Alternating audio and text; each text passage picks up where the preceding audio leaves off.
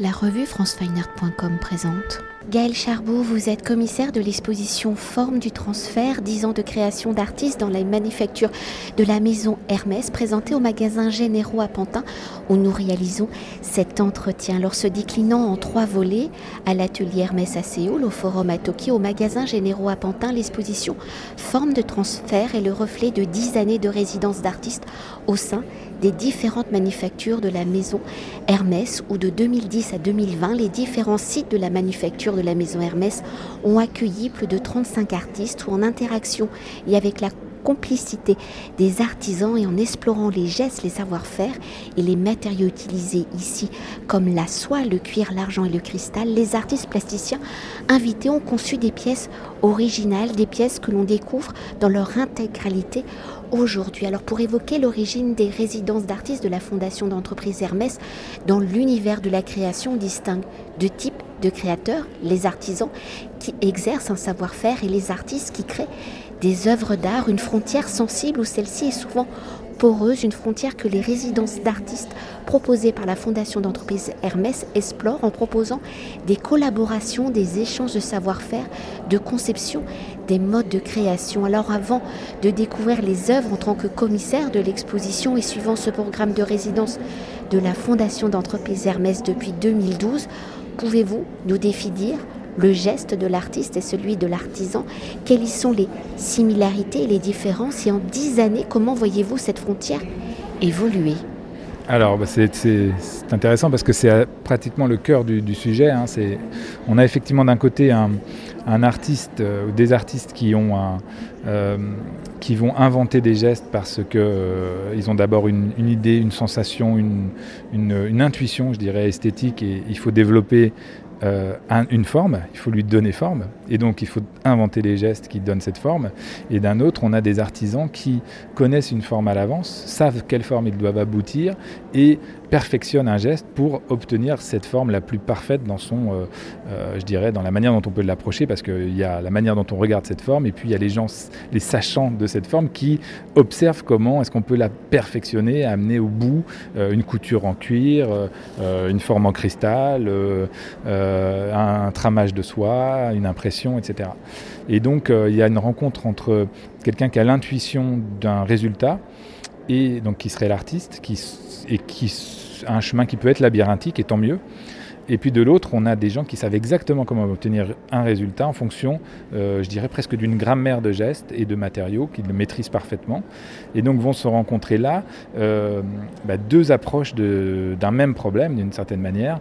Et c'est hyper complémentaire, extrêmement riche. Et tout ce retour, les dix ans qu'on célèbre ici, c'est aussi euh, ces échanges. Euh, franchement, je pourrais en faire, enfin, raconter des anecdotes pendant des heures parce que j'en ai plein sur la manière dont les artisans ont totalement parfois découvert ou revisité euh, des choses qu'ils connaissent pourtant par cœur et comment les artistes ont, là pour le coup, totalement aussi découvert un monde qu'ils ne connaissaient pas parce qu'on pense savoir, mais en réalité, c'est incroyable, je veux dire, le nombre de paramètres et la, profondeur dans laquelle on peut rentrer quand on commence à s'intéresser à la manière dont on coud du cuir, à la manière dont on souffle du cristal, euh, dont on travaille la soie, etc. Et donc, euh, euh, ces résidences, bah, c'est ces transferts, c'est pour ça que j'ai intitulé cette expo Forme du transfert, parce que c'est c'est tous ces transferts et même nos projections aussi sur ce qu'on croit connaître ou, l'idée qu'on peut en avoir et la manière dont quand on mouline ça entre un artiste et un artisan, on obtient des formes qu'on n'aurait pas prévues et qui sont une grande poésie, une grande qualité plastique et une grande autonomie aussi.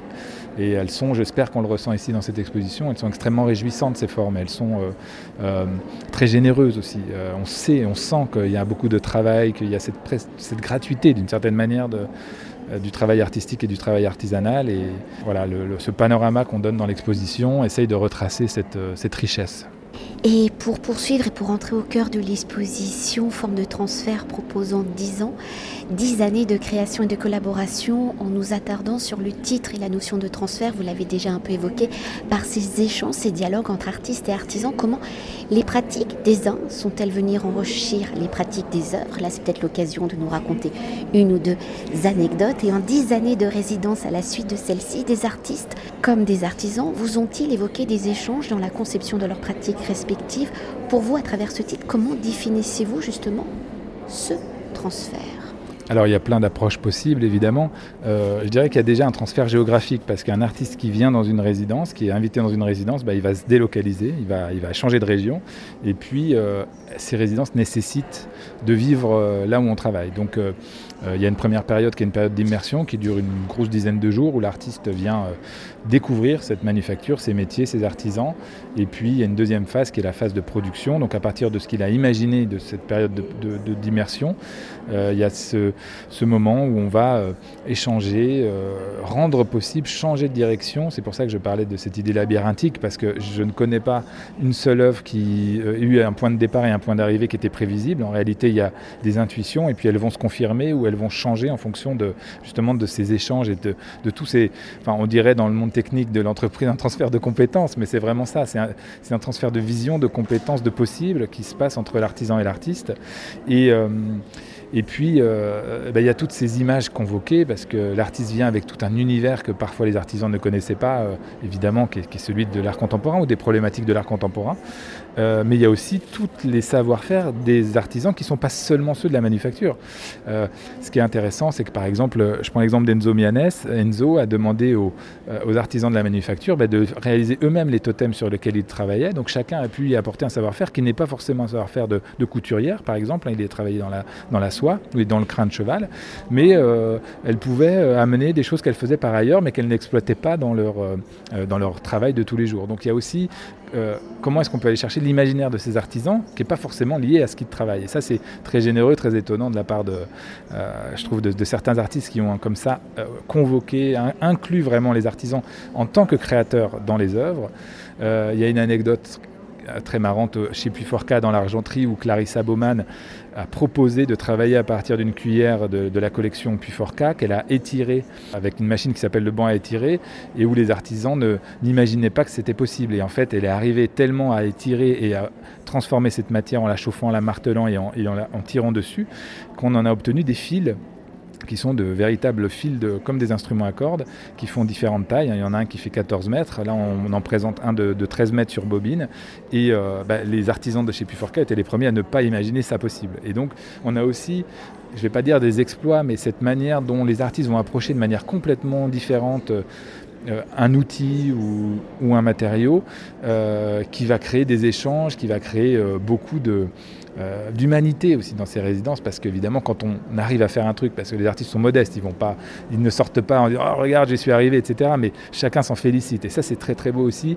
C'est cette manière où chacun est du même côté. En fait, on n'a pas d'affrontement entre l'artisanat et l'art. On a des artisans qui se disent comment est-ce que je vais pouvoir obtenir euh, ce que me demande l'artiste je pense à Yushin, euh, qu'on a à proximité ici, Yushin Uchang, qui arrivait à faire tenir des morceaux de cuir sans artifice, hein, alors que le cuir, est extrêmement souple. Ça a demandé beaucoup de réflexion, euh, beaucoup d'expérimentation au sein de la manufacture. Et ce n'est pas du tout une problématique qu'on a dans la manufacture habituellement. On ne cherche pas à faire tenir du cuir debout. Donc euh, ces transferts, c'est aussi euh, tout ce que l'artiste amène comme problématique, comme désir, qui vont être rendus possibles par les artisans. Et c'est un enrichissement mutuel. Quoi. Donc ça, c'est euh, humainement, c'est vraiment c'est un très beau programme. Et pour poursuivre l'exposition présentant plus de 30 artistes, 35 exactement, et de création pour pouvoir écrire l'histoire de ces 10 ans de résidence d'artistes, comment avez-vous articulé l'exposition? Avez-vous suivi la chronologie des résidences? On peut y voir l'évolution de celle-ci. Ou avez-vous articulé l'exposition par typologie, par matériaux, par affinité de vocabulaire? Alors, je n'ai ni l'un ni l'autre. En fait, on a ici un espace, celui des magasins généraux, qui a, une certaine proximité avec des ateliers euh, et à la fois d'artistes et des, manufactures, parce qu'il faut imaginer que les manufactures, elles sont parfois avec des sols très bruts, avec euh, des, montants, euh, des montants très bruts comme ça.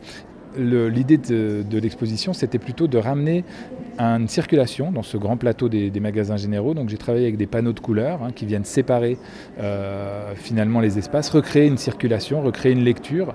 Et ensuite c'est par, euh, je dirais, euh, là c'est mon travail de peut-être plus de directeur artistique, j'ai choisi ces panneaux de couleurs et j'ai dessiné cette scénographie en, créant des fonds finalement pour ces œuvres, parce que je le disais, c'est des œuvres qui sont souvent très joyeuses, très énergétiques, et ces panneaux dans l'espace ici permettent de ramener cette, énergie, de l'accompagner, et surtout ils permettent de recréer des circulations. Et donc il n'y a pas du tout, euh, il y a des connexions bien sûr entre beaucoup de pièces, il y a des, mais je dirais plutôt que j'ai essayé de créer des points de vue, des angles euh, depuis lesquels on peut lire ces pièces les unes avec les autres. Et le, plateau est très ouvert, il n'y a pas de sens de lecture, il n'y a pas de chronologie, euh, il y a des métiers mélangés, mais je dirais comme un, comme l'est le programme, sans privilégier un matériau ou un autre. Donc c'est vraiment des panoramas que j'ai essayé de créer avec plein d'angles possibles de lecture de l'exposition selon l'endroit où on se trouve. Et pour conclure notre entretien, même si vous avez déjà évoqué quelques œuvres, peut-on s'attarder sur certaines d'entre elles hein? Il faut faire un choix sur 35, sur les œuvres qui pour vous sont peut-être le reflet de cet échange, de cette appropriation des savoir-faire de la maison Hermès par les artistes, de ce transfert justement des pratiques. Je donnerai un exemple parce que franchement c'est tellement, il y en a tellement à donner, mais c'est un exemple que j'aime bien citer, c'est le travail de Gabriel Chiari qui est à l'entrée de l'exposition. C'est une pièce euh, en soie qui euh, figure une sorte de tache rouge.